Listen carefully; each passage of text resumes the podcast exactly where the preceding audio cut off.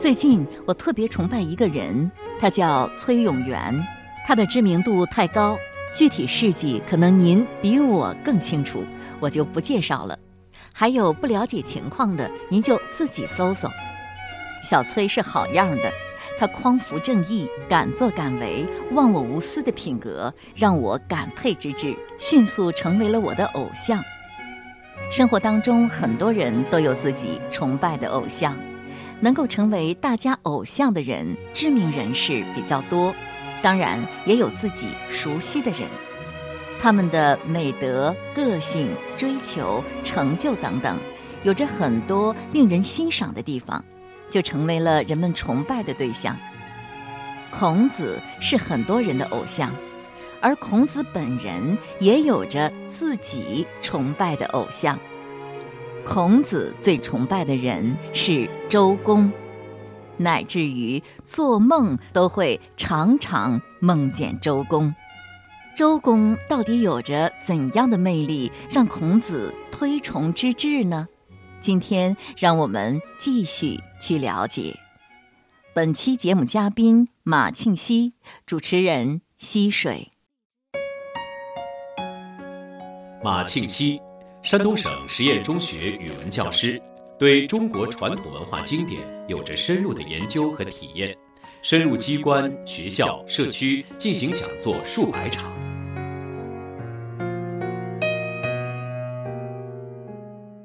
你说对中华文明的影响是周公的作用大还是孔子的作用大？这个就不大好比较。在以前的时候，人们祭祀周公，周公是先圣。同时呢，也祭祀孔子，孔子是先师，都祭祀。再后来呢，嗯，就祭祀孔子的比较多一点。毕竟我们用的都是儒家的学说，历朝历代，所以要是说比较谁的作用大，我们不好说。因为周公本身就是夫子一生非常崇拜的人，那夫子心目中的理想就是成为周公这样的人，所以说。嗯，无法比较它的轻重，因为有时代的先后，所以孔夫子作为后人是非常崇拜周公的。那我们又非常信任、崇拜孔老夫子。那在我们心目中，他俩应该是一样大的啊。对，确实是应该一样大的，因为孔子的作用就是承上启下，集大成者。是他集的内容之一，那就是周公带来的内容，是吧？是是。也就是说，他们在不同的时代都有着自己巨大的影响。是因为周公他本身在位，周公是圣人，他比孔子幸运的一点是他是在位的圣人，孔子是圣人，孔子是不在位的圣人，所以周公可以治礼作乐，这种制作一定是有德又有位才可以做。孔子有德而没有位，当时他没有周公这样的地位，所以他的态度就是述而不作。那么他述的都是周公制作的，所以说他两者嗯比较大小是没法比较的。那周公最让人称道的，除了治理作乐之外，还有一个呢，就是主政朝纲。他当时实际上在周朝说了算的那个人了，是吧？嗯，又制政成王，又把这个朝政呢又还给了成王，成为了辅政大臣的楷模。你给大家讲一讲，在这件事上，周公最值得让人尊敬的是什么呢？这件事情啊，实际上处于周公这个位置非常的难办。如果他不主政，国家就乱了；如果主政，他个人的名声就要遭受质疑。所以在这种情况下，他毅然决然地选择主政，而不是避小的嫌疑。这说明他是以大局为重。咱们讲，像周公这个时候，他要在位是既要任劳又要任怨。与任怨相比，任劳还比较容易，能顶得住这么多的流言诽谤啊，用自己的真诚。让时间来证明自己的清白，这一点非常非常的难得。我们看现在有一些人在面临工作任务的时候，为了个人的小的沽名钓誉，为了避个人的一点小的嫌疑，往往就选择袖手旁观。从这一点上来讲，周公他能担任这个职务本身就很了不起。第二一点就是，等到成王成人之后，他把。政权还给成王，北面称臣，执臣子之礼，这一点非常非常难得。一般我们知道，做惯了一把手的人，再做二把手他是不舒服的。周公在很多年里面是实际上的一把手，所以说，哎，他现在很轻松，毫无不舒服，也没有任何的怨言，也没有任何的不舍，把这个权利又交给成王，这一点是非常难得。我们看在后代的时候，像鳌拜这样的辅政大臣没有好下场，即便是如张居正。这是学儒家学的比较到位的一位大臣，他做辅政大臣，后来还政之后，皇帝见了他都很拘谨，就像晚辈见了长辈一样，内心有一点点的恐惧。那我们就知道，这个辅政大臣就是他在掌握国家大权的时候啊，他自觉不自觉的对皇帝也流露出来不应有的那种威严。所以从这个角度，我们来看，在周公和成王之间是没有出现这些问题的，而且他把天下最重的权力交出去，很轻易的交出去，这说明他内心什么呢？对权力没有丝毫的贪恋。而且他内心非常的充实，就像讲尧舜禹一样，有天下若不与焉。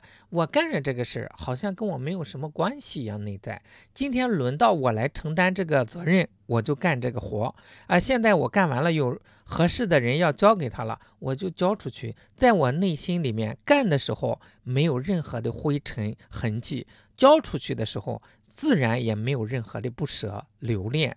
从这个角度，我们看周公实在是达到了非常非常高的境界。我真的感觉到你这么一讲，他的修养确实达到了极致。这两点都是一般人很难做到的。嗯，你说周公的功劳能概括为这三点吗？就是平定叛乱、治理作乐、治政成王。这个是可以的。平定叛乱是最小的，治政成王呢？相对来说，这一点很难得。治理作乐，这个表面上在当时功劳不是很大，但是他为千秋万代的政治制度奠定了一个基础，嗯，触具了一个规模，这个是最深远的一个影响。嗯，那说起周公的功劳，大家还是比较容易理解的，但是要说起他这个圣人的境界和品德，似乎就很难让人想象了。呃，我还是很想用这个尽量通俗的语言。让大家感受到圣人高山仰止的伟大人格，您觉得这方面应该怎么告诉大家呢？我一般跟我的学生是这样讲：像这样的圣人，我们只有仰望，我们离得太远，跟我们讲，我们都理解不了全面。呃，有的时候甚至觉着他没有说的那么伟大，为什么呢？是因为我们离得太远，我们不了解。如果我们越深入的来学习它，我们会越觉着它伟大。就您刚才讲的两点，任劳任怨和以平常心治政成王，我觉得这两点就很了不起了。呃，是，呃，实际上他是有多么充实的内心，有多么崇高的品德。我们无法一一的来形容。我举一个类似的例子，咱们现在在学习《论语》，咱们近代有一位儒学大家钱穆先生，他有《论语心解》。我最初看《论语心解》的时候，就觉着这是一本关于《论语》的解读，没有觉着呃像大家推崇的那样那么高。为什么呢？因为这个时候我对《论语》的认识是非常浅薄的。后来我们看了程树德先生的《论语集释》，有自汉代到清代好几百家的注释之后，看了两遍，然后再来看《论语新解》的时候，哦，突然发现钱穆先生于好几百家注解当中挑选出来的是最适合我们来例行的。对于有一些方面，在古人那里不需要讲，现代人由于实际的原因很难以理解的地方，他又在这个小空白处做了点评，做了补充。他的补充恰到好处，既能拈出古人的意思，又能适合我们这个时代来做。哦，这才感觉到这本书的伟大之处。那我就觉着，呃，上一次读的时候对这本书。不是有足够的重视，现在觉着简直是好的不得了，敬佩的不得了。那这本书本身没有变，变的呢是我自己的学养。我自己在《论语》下了一番功夫之后再看，哎呦，发现这本书的伟大。一开始因为我不懂，所以居然看不出它的伟大。我想我们对圣人也是这样，随着我们修养的不断提升，可能我们对圣人的这种敬仰，呃，会。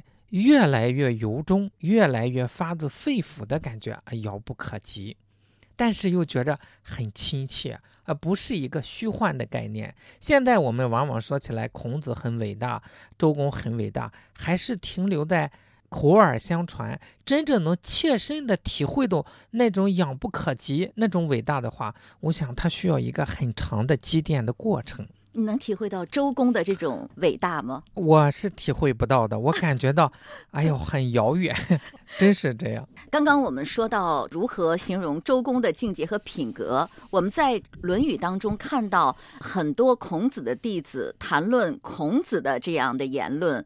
他们是这样形容夫子的：说夫子之不可及也，由天之不可接而生也；还说仲尼日月也，无德而于焉。这样的语言，如果放在周公的身上，是不是也合适呢？也合适。孔子已经这么高，孔子又非常崇拜周公，那我们那个等量代换一下就可以了。哦，那就更不可想象了。嗯，就是如天地日月一般。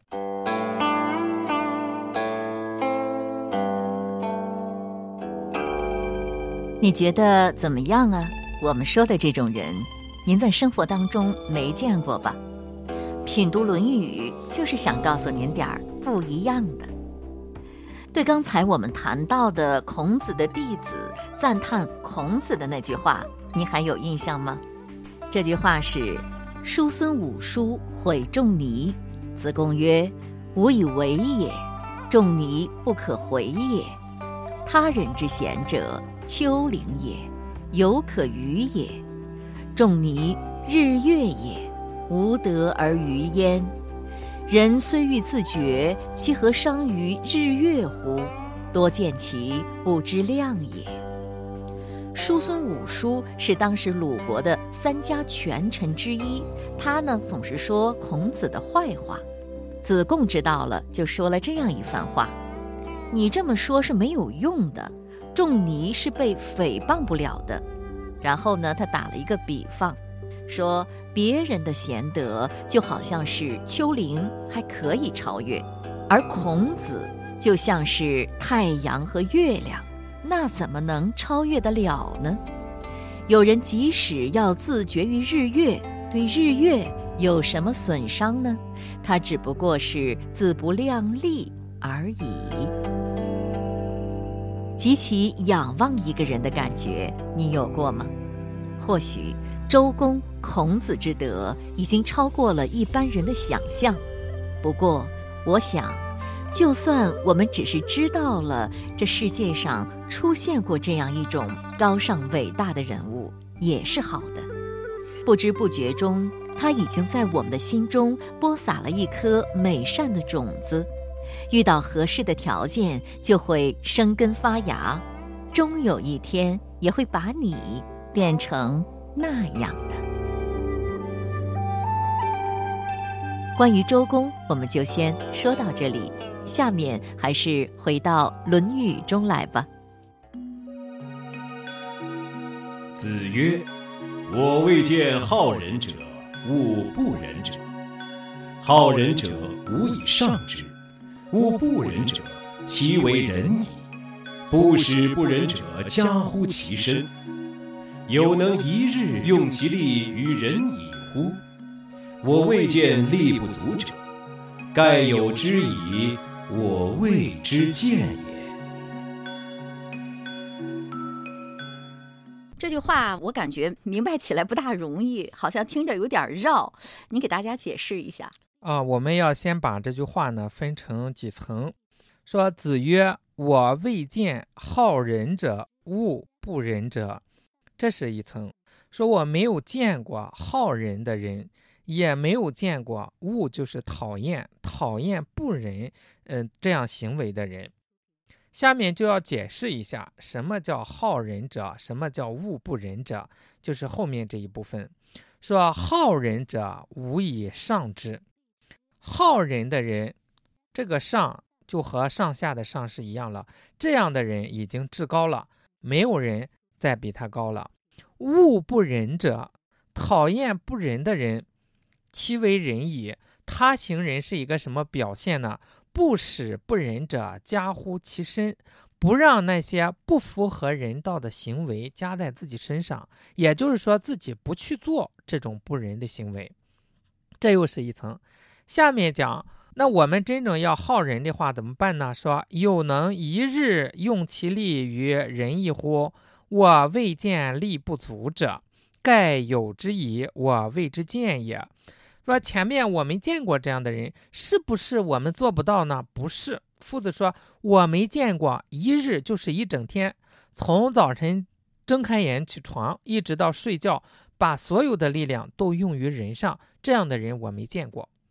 但说是不是我们能力达不到去行人？夫子就解释：我未见力不足者，我没有见过啊行人力量不够的。但是夫子很宽厚。他说：“可能有吧，概可能大概有这样的人，但是我没见过。就是说有力不足者，呃，这实际上是一种夫子的厚道之处。世界上可能真有这样的人，我想行做点好事做不了。实际上我们做不了大事，我们能做得了小事。人是什么？想到自己就想到别人，这已经是一念人心。”那我们想，我们能力再差，我们总有想到自己的时候。如果我们想到自己的时候，同时就想到别人，这就是在行人。可是我觉得孔子身边有好多的弟子，你比如说他最推崇的弟子是颜回，颜回不就是一个好仁者吗？恶不仁者吗？怎么他说没有见过呢？颜回呢是三月不为人。就是很长的时间都没有违背这个人，真正到好仁者，就是到这个程度，以这个为全部的追求好，恐怕得达到很高很高的境界。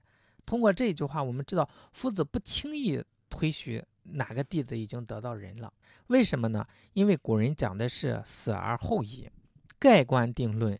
颜回还很年轻，是弟子里面特别特别年轻的那一类。如果这个时候就说他已经到顶了。那我们想想，这是不合适的。谁知道他中途会不会变呢？那如果按照孔子的这个标准，要求太高了，我就觉得。因为人本身就是一个很高的境界。那就是说，世上没有好人者，恶不仁者。夫子说了，可能有，我没见。为什么呢？你理解的好人和夫子讲的好人不是一个概念。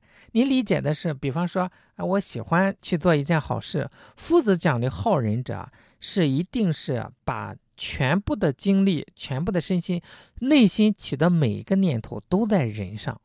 那我们想想，这是很难的。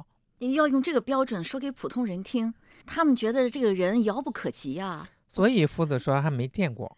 我的天哪！因此，夫子很少讲这个方面。那你觉得存在于一般人身上的问题是什么呢？难道大家都是都是不好人、不恶不仁的吗？也不能说是不好不恶，是不是真正的好，不是真正的恶？只是一时做不到啊。不是，不是，他就是你，比如说叶公好龙，这个典故就能解释这个现象。叶公是真喜欢龙，他在见到真龙之前，我们觉得还真喜欢龙。可是真正的龙来了之后啊，都把他吓跑了。那我们好多人都觉着我们都是喜欢人，但是真正要我们去做，恐怕我们也要退步。这和叶公没有什么区别。就是人达到那种极致太难了，比如说不用达到那种极致。比如说，咱们在路上开车，呃，每个车里的人都觉着我是好人的，咱去问问，现在肯定是这样。可是他在随意变道的时候，前面稍微有点状况，他就哐哐按喇叭的时候，哎，等等这些状况的时候，他没有意识到这已经是不是好人，而且也算不上恶不仁。为什么呢？他这种行为本身是不仁的行为，他没有让他从自己身上消失，这就说明刚才讲的，他不是那种恶不仁者。哇，所以并不是说很高深，就是夫子通过观察人们的日常生活得出来一个结论。我们在日常生活当中的所作、所思、所想、所言，都让夫子感觉到我们不是真正的好人，不是真正的物不仁。那这个要求是极高的，是极高的，但也是极低的，因为我们在日常生活中就从具体的行为当中落实。比如说，我们现在跟同事交流一句话，我说句话是为了促使他进步。那我们这就是好人。可是我们跟他说这句话的时候是什么呢？我我要跟他保持一个应酬，这本身就是对我好，保持一个好的人际关系是对我好。呃，甚至是哎，我可能要有求于他，哎，我要顺着他。你看，这又是谄媚，这一些已经离人很远了。所以这一些用意，夫子都能感觉到。所以他说，没有人真正一天从早到晚都把心思用在这个上面。我们今天琢磨琢磨，哎呦，我的奖金问题啊，你看这就是考虑的个人，叫事至于道，我们就没有至于道。什么叫至于道呢？就是全心全意在这个上面。那全心全意在这上面也有可能犯点错误，比如说他光全心全意在人上了，开车的时候就不小心在不该变道的时候。哦，你这个把这个就和生活理解分开了。什么叫人？我开车的时候专心开车，为什么专心开车？我想的是不要给别人带来伤害，不要违反规则，这就是人。你说的好难啊！不，这个开车的时候专心开车不是一件很好做到的事情。点点滴滴真的是很难做到。所以夫子说没见过。哇，包括我们在内都没有做到。太难了。夫子要看到我们今天社会这个状态，恐怕后边那半句都不要了，盖有之意，我未之见也都不要了，直接说没有，我没见过。嗯。你说这个从历史上来看，有没有什么哪个时代好人者、物不仁者比较多的那样的？嗯，不好说。一般的是比较太平的时代，还是好人比较多，或者说正是因为大家这种向善的心思多，才导致了这样的太平时代。嗯，但是越往上古呢，我们可以肯定那个时候的人淳朴，他没有这么多的心机。我们有句俗话叫“人老了尖，马老了滑，兔子老了不好拿”。在人类最初的时候啊，人与人之间的关系没有这么复杂，没有这么琐碎，分工也没有这么细密的时候，可能性很淳朴，相处起来更好。那么他们可能有更多的心思用在这个上面。你的意思是说人越来越坏了？这个不是说人越来越坏，是从。东方和西方整个历史来比较，这是学术界有定论，就是我们这种境界上来说还是赶不上。咱上一次讲过一个轴心时代，在中国就是春秋战国这个时候，在西方像古希腊呀、罗马等等，整个世界范围内就是产生了极高明的思想家、政治家、哲学家这样一些。但是再往后很明显没有，只是在他们的基础上进行一下阐述、继承、立行，仅此而已。所以从这个是一点上讲，我们没有什么可骄傲的。是连孔子都说他述而不作。是的，是的。你说再过两千五百年，再过三千年，会不会又出现一个那样的轴心时代啊？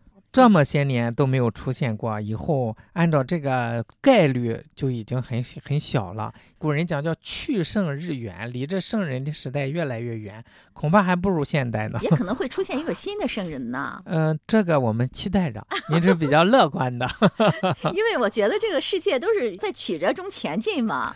嗯，是的。好，说这番话，孔子是一种什么样的心情呢？咱们不大了解，叫子非鱼，焉知鱼之乐？我们不是孔子，我们很难理解孔子的心情是什么。他或者只是陈述一个事实，哎，他就说这样一个事实，就事论事是吧？嗯，你说这句话对我们来说还有什么意义吗？我觉得人又是太有意义了，我们就要反思自己啊。我们还在孔子眼里排不上号，那我们真正的古人讲想惜圣惜贤，呃，希望成为圣贤的话。我们就从这里做起，从哪里做起呢？第一，要物不仁者，这些不好的行为我们不要去做。第二，我们要好人，怎么好人？我们把一天全部的精力都用在呃人上。这个人不是说不吃饭就光想，是我们穿衣吃饭都想到人。那我们穿衣服的时候要心怀感恩，吃饭的时候不浪费，要节俭，要适可而止啊！要想到初中有剩饭，路上有饥人，这一些在在处处都是人的体现。那如果我们吃饭的时候光想着，哎呀这个不好吃，哎呦，还有人吃的比我更好，他凭什么呀？哎，这个时候我们就离人很远。嗯，那孔子是说，在他那个时代，未见好仁者恶不仁者吧？是的，就是讲的现实当中，因为那是一个乱世。但是在他之前，实际上就有很多圣人，有啊，尧舜禹啊，汤文武啊，周公啊，都是。那在他之后呢？我们所熟悉的什么王阳明啊、曾国藩啊，您特别崇拜的诸葛丞相啊，那也应该是好仁者恶不仁者吧？他们也是在例行这个吧，就应该他们跟孔子相比，还是不能相提并论。那颜回呢？颜回可以盖棺定论了啊！颜回夫子对他已经有定论了，就是他很高。夫子还说我也达不到，对他很推崇。孔子说他很多方面还达不到颜回那样，主要是指的什么呢？他不如颜回，因为颜回很年轻就达到了这么高的境界。这么说来，平常我们早就习以为常，认为很正当、很应该、没问题的事情，还真未必就那么妥当。甚至自己认为自己是个好人，也未必就是一个百分之百的好人。比如说吧，你手里有两个苹果，你留给自己的是那个好一点的，还是差一点的呢？你手里有几张音乐会的票？你是会把其中位置比较好的送给别人呢，还是会把位置比较差的送给别人呢？当然，能想着和别人分享已经很好了，但是在细节上依然是有高低之分的。这些细节别人或许不在意、不知道，但是在个人修养上是可以见高下的。还有，很多人都觉得。自己挺善良，可是这善良和善良之间差别就大了。有的人看见别人遇到了不幸，也很同情，但是也就是感慨两句，或者在心里同情一下，很快就过去了，这事儿就和他没什么关系了。这是很普遍的心理。有的人呢，就会身体力行的去帮助对方。有钱帮个钱场，没钱帮个人场，做些力所能及的事情，甚至不惜给自己带来麻烦，这就比刚才说的那种人高一大截了。更高一层的人是做了就忘了，就像没做过这件好事一样，他不需要向别人讨人情，自己也不会放在心上，只是做了一件自己应该做的事情。这种境界就比较高了。我想，人人就是一个没有了自私心，达到了自由的快乐之境的人吧。今天的节目就是这样了。我是溪水，节目嘉宾马庆西，品读《论语》往期节目已上传齐鲁网、闪电新闻客户端，欢迎点播收听。